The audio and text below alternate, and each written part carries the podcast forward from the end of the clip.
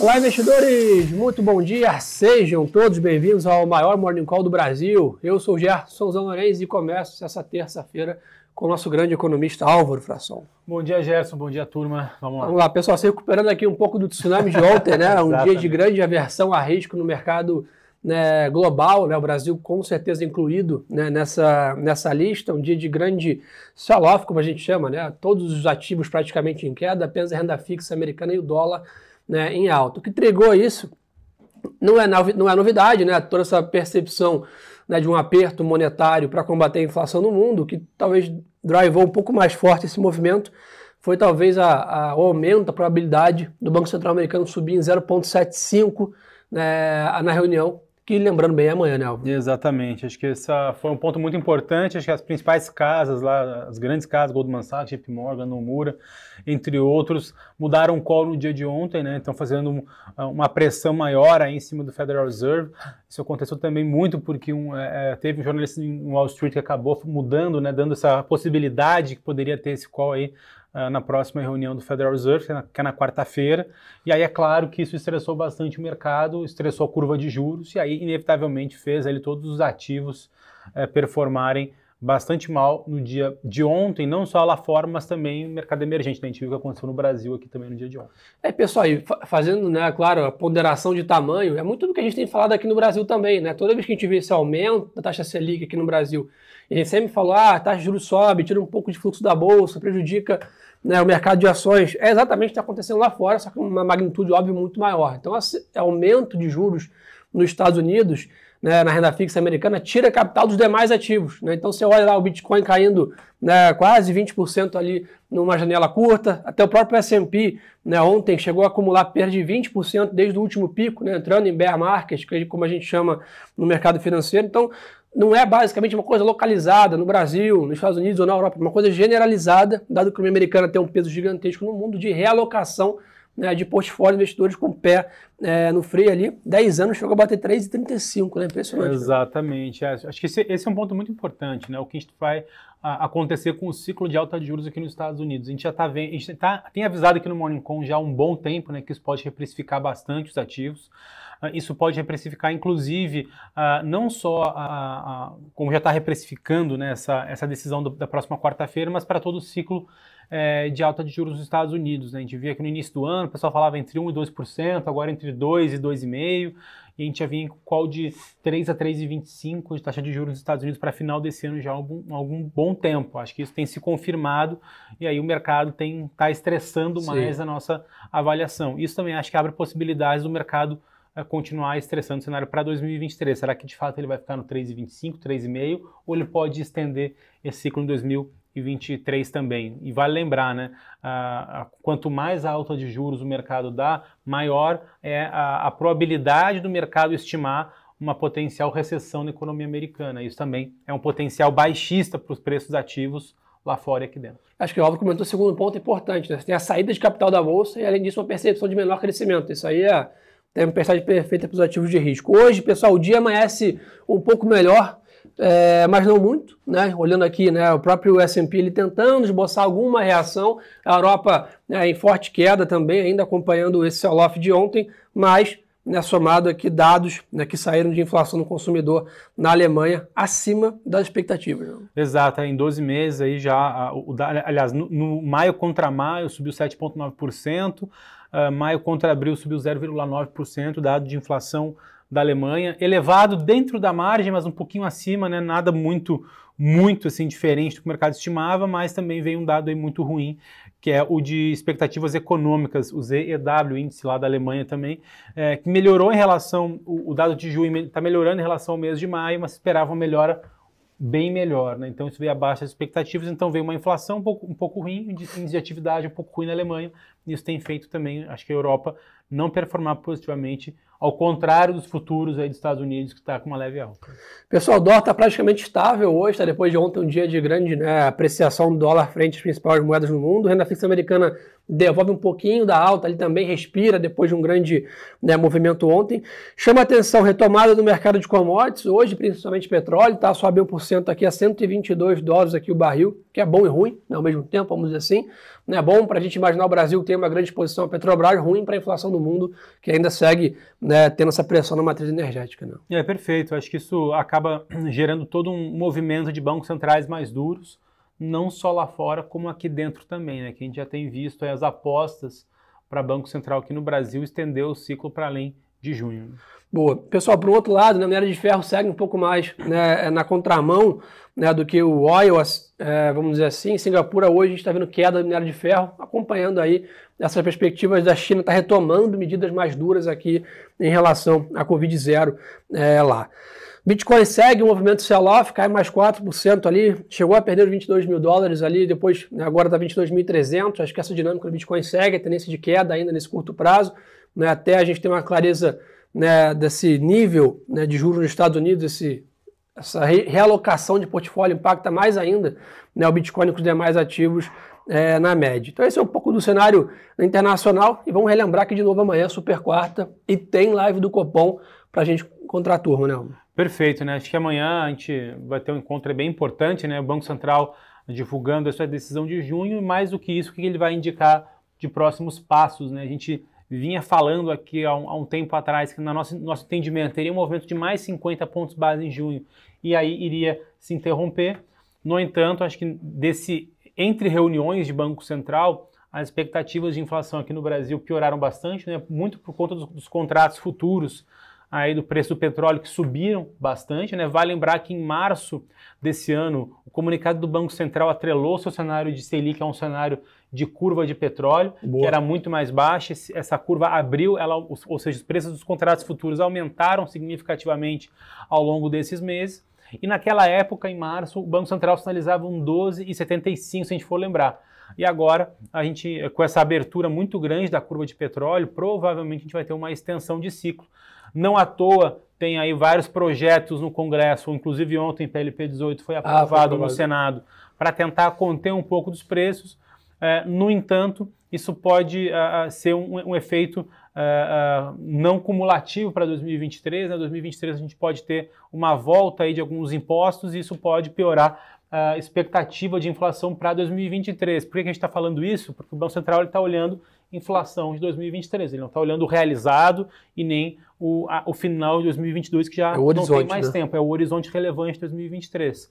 Dado que isso pode estressar e piorar nas expectativas, já que a PEC dos combustíveis, caso aprovada, tira 0,9 ou 1% de inflação desse ano, mas devolve no ano que vem, já que a PEC dos combustíveis é só para 2022, uh, ah, isso pode piorar a expectativa uh, de 2023. Então, o Banco Central vai precisar ser mais duro não só na taxa, mas na comunicação. É isso que o mercado está aguardando aí na próxima quarta-feira. Boa, falando em aguardando, pessoal, só para a gente ficar de olho hoje, temos aqui dados de inflação ao produtor, PPI, nos Estados Unidos, daqui a 50 minutos, aí sai né, esse dado lá fora, então é importante monitorar. E aí já, né, às 11 horas da noite, sai produção industrial na China. Mas esse dado aqui pode fazer preço às 9h30 da manhã. Esse é um pouco do cenário internacional. Vamos para o Brasil, Alvarão? Vamos lá, acho que hoje a agenda traz aí volume de serviços do IBGE é, é, em abril, né, agora às 9 horas da manhã vai ser divulgado, uma expectativa aí de 0,4% é, de alta, acho que esse é o principal, digamos assim, indicador macroeconômico, mas o assunto na nossa avaliação em relação ao Brasil ainda está muito ligado às pautas no Congresso em relação às propostas. Né? Ontem a gente teve a aprovação do PLP 18 no Senado, mas teve alterações é, no texto básico que foi aprovado na Câmara, sobretudo a recomposição de, de receitas para os estados e municípios em relação à saúde e educação, né, o Fundeb. Ah, então, isso cria, digamos assim, uma certa ah, morosidade, porque ele volta para a Câmara agora para esses, esses novos pontos que foram alterados serem aprovados é, no texto, né, serem aprovados no Congresso e aí isso cria, digamos assim, um pouco mais de tempo até isso ser, ser aprovado. Enquanto isso, eles debatem os outros projetos que estão uh, em tramitação, nessa né? a PEC dos combustíveis, a PL 1820 e a 1143. Tudo isso somado tende a dar um impacto de, de menos 2,9% na inflação, ou seja, está todo mundo aí com 9,4%, 9,5% de inflação, se, tu, se, esse, se todos os projetos forem aprovados e 100% do repasse chegar na, chegar na ponta, o impacto é de 3% no modo geral. Então a gente sairia de, um, de uma inflação de 9,5% para uma inflação de, de 6,5%. No entanto, ainda é uma inflação acima do teto da meta de inflação, não, não, digamos assim, resolve a vida do Banco Central, até piora de uma certa forma, porque joga esse problema para 2023. Então, e o Banco um Central lado, sempre está olhando prazo mais longo, né? O Banco Central está sempre olhando um horizonte de, ali de 12 meses, né? Então, uh, de, de 12 a 24 meses, então 2023 é o calendário cheio que o Banco Central olha. É claro que esses movimentos atuais de inflação é porque no bolso do consumidor está pesando bastante, isso tem feito preço nas intenções de voto, nas pesquisas que a gente está vendo, e o governo ele está, digamos assim, usando todo o seu, seu potencial para tentar resolver esse problema e chegar com uma melhor aprovação aí a, nesse caminho da pesquisa eleitoral. Mas isso não resolve a vida de Banco Central ou de política monetária para 2023, pelo contrário. Boa. acho que isso até fica evidente um pouco na curva, né? A gente viu a curva de juros abrindo bem ontem aqui, o mercado né, precificando algumas altas, né, no plural, realmente, ainda olhando para frente. Perfeito. É, aqui no Brasil, acho que muito mais que isso, né? Você comentou bem, né? Talvez uma intensidade maior de juros por um período maior ainda, né? talvez perfeito, quebrar perfeito. a expectativa de cortes ali na. É, eu, frente, acho, né? eu acho difícil, dado a pior expectativa que pode acontecer com a inflação de 2023, a gente ter uma queda de Selic muito rápida no próximo ano. Então, é muito provável que a gente tenha uma Selic no mesmo patamar durante todo o primeiro semestre Sim. do ano que vem e só começa a ver uma descendência a partir é, do, do, segundo semestre do próximo ano. E até onde vai, bom, aí já é um outro papo. Né? Boa. Pessoal, só para a gente ter um dado aqui na estatística, né? Ontem a Bolsa completou o sétimo pregão consecutivo de queda né, em junho, já estamos com quase 8% de queda acumulada né, só em junho, realmente o mês está nem na metade praticamente, então realmente o Brasil né, e o mundo inteiro com um grande movimento de aversão a risco. Hoje o Brasil abre de lado lá fora, então o EWZ não se mexe muito, né, acompanhando o mercado ali depois da ressaca do dia de ontem aqui, monitorando. A Escola deu uma aula boa para a gente que tem para monitorar em Brasília. É, além disso, na parte corporativa, né, vale a pena monitorar hoje, ao meio-dia, né, temos a cerimônia de privatização da Eletrobras com a presença do presidente Jair Bolsonaro e do ministro da Economia Paulo Guedes, então provavelmente teremos né, discurso e falas dos dois, é, isso pode fazer algum preço é, no mercado. E eu acho que grande notícia de empresa era basicamente isso também. O que vocês estão querendo saber, turma? Manda as perguntas aqui pra gente. Vamos bater um papo, Instagram, YouTube, estou plugado com vocês aqui é, para a gente conversar. É, vamos ver o que o pessoal falou aqui. Ah, sempre pergunta, eu quero aproveitar que você está aqui. Agora, estamos pensando em rever o cenário de câmbio? Como é que está a cabeça? Então, a gente ainda está uh, é, mantendo o mesmo cenário, né? A gente já falava dos nossos cenários de câmbio, uh, que, o, que ele poderia se estressar mais nesse meio de ano. Então, acho que todo mundo que acompanha o nosso relatório, ele feito pelo time ali, pelo Arthur Mota, o Léo Paiva e a Luísa Paparunes, a gente vê que no meio do caminho a gente já projetava um estresse e esse 480 ele, ele, ele, o câmbio ele ia até uns 5, 5,10, 5,20 no máximo, depois ali no quarto trimestre ele voltava para o 4,80.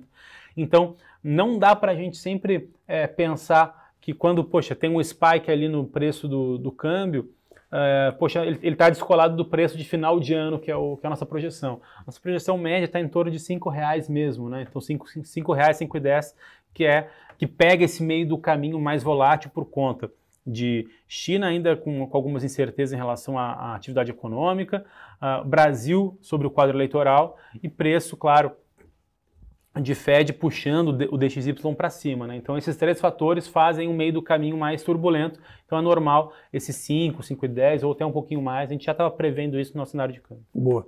Pessoal, se perguntaram para a gente sobre companhias aéreas e o que, que tem acontecido. Basicamente, uma tempestade perfeita também, né? Lembrando, as companhias aéreas têm custo em dólar né, e receita em real, vamos dizer assim. Né? Então, você tem uma alta dos combustíveis uma alta taxa de juros americana que também né, atualiza os empréstimos, os financiamentos dos aviões e, consequentemente, a parcela também dessa dívida. E, por um lado, a receita aqui em real. Então, basicamente, isso né, cria uma compressão de margem gigantesca dentro do setor. Não é à toa que ontem Azul e Gol foram as principais quedas aqui é, do índice. Então, acho que ainda, né, tanto para a aviação civil como para varejo, aqui que também tem essa indexação a juros né, importante, a gente ainda não vê algum cenário de curto prazo de melhora né, para esses setores, porque óbvio que também comentou aqui, né, o oil nosso cenário de petróleo é continuar forte aí o resto do ano. Né? Ainda continua bastante forte, né? Acho que a gente não está nenhuma, nenhuma uh, possibilidade de ver um petróleo aí uh, abaixo de 100 dólares o barril, né? Acho que a oferta continua bastante pressionada. A gente vem falando do nosso relatório de commodities também, feito aqui na casa. Uh, a gente não, não acredita que vai ter uma abertura de curva de petróleo na mesma magnitude como teve nos últimos três ou quatro meses, não é isso que a gente está falando, mas só essa manutenção de curva de petróleo já bem uh, apreciada já é um potencial é, inflacionário no mundo bem, bem importante. Né? E a gente não vê uma queda para essa curva dado a, a oferta restrita é, de petróleo no mundo todo. Então, nossa avaliação não tem muito espaço para cair. Bom, e agora na parte das eleições, temos alguma novidade aí? Por enquanto ainda segue mais vaziado esse noticiário, né? Eu acho que segue esvaziado o noticiário, acho que até porque as pesquisas têm mostrado um, um resultado já acho que bastante dado em relação ao segundo turno, né? Então acho que terceiras vias, uh, uh, uh, né, seja o candidato PT Ciro Gomes, seja Simone Tebet do MDB, que são ali os, os que agora estão, estão, digamos assim, colocando nessa como outras opções, mas não tem ganhado tração nas intenções de voto, né? Então acho que, ao que tudo indica, parece que o segundo tá, turno está dado e como a gente comenta, né? É a primeira vez que a gente vai ter uma eleição ou um segundo turno, potencial segundo turno, entre um atual presidente contra um ex-presidente. Então acho que essas coisas deixam o clima um pouco menos volátil por enquanto, né? A gente não sabe se no meio do caminho não vai esquentar, digamos assim, o debate ou a propaganda eleitoral não vai esquentar o clima e isso fazer preço no é, Vai começar a ter mais né, propaganda de televisão, propaganda rádio, etc., que talvez anime um pouco mais o é, acho que, news flow, né? Eu acho que ainda não começou aquele, digamos assim, aquela, aquela troca de, de elogios, vamos dizer assim, entre os candidatos, pode fazer um pouco mais de preço. Né? Boa, então acho que a gente segue, claro, monitorando isso de perto aqui, conforme isso for tendo mais impacto de preços, a gente vai trazendo para vocês, mas aqui realmente esse tsunami internacional de preocupação com inflação, juros, né, e atividade econômica, né, esse tripé, assim, vamos dizer por assim, tem sido responsável por 99% aí do impacto na, nas carteiras aqui é, e nos ativos. Então, turma, acho que por hoje é só. Só relembrar aí, a gente já sai com, com um call de amanhã de 0,50 né, para o cupom aqui. E Perfeito. Fed lá fora, como é que estamos? Então, a gente ainda está uh, ah, revendo o nosso cenário, né? A gente está acreditando que, que, dificilmente o Fed agora não vai dar 0,75 dado que aconteceu nos últimos nas últimas 24 horas. Uh, para a Copom, a gente, é, mas o ciclo ainda de fé a gente mantém o mesmo, que é de ah. 3 a 3,25 para final desse ano. Para a Copom, a gente, acredita que tem 50 pontos base na comunicação de amanhã e ele deve deixar em aberto para a próxima uh, reunião. Agora, a próxima reunião, que é agosto, o mercado hoje marca uh, eh, 25 pontos base de correção, mas a gente na casa está com uma expectativa de mais 0,5. Aí, aí sim, finalizando o ciclo de Selic em 13,75 em agosto. Boa, turma. Então tá aí. Esse é um pouco do resumo para essa terça-feira de mercado. Agradecer ao Varão pela presença de Valeu, sempre. meu caro. Reforçar Valeu, o convite de vocês seguirem nosso Instagram, que está aqui embaixo, Gerson Zelorenzi e Álvaro Frasson. Parada obrigatória acompanhar a gente também aqui nesse canal. Obrigado pela confiança, pela audiência de sempre. Uma ótima terça-feira de negócios a todos. E lembre-se, turma, que o narrativo é sempre a boa informação.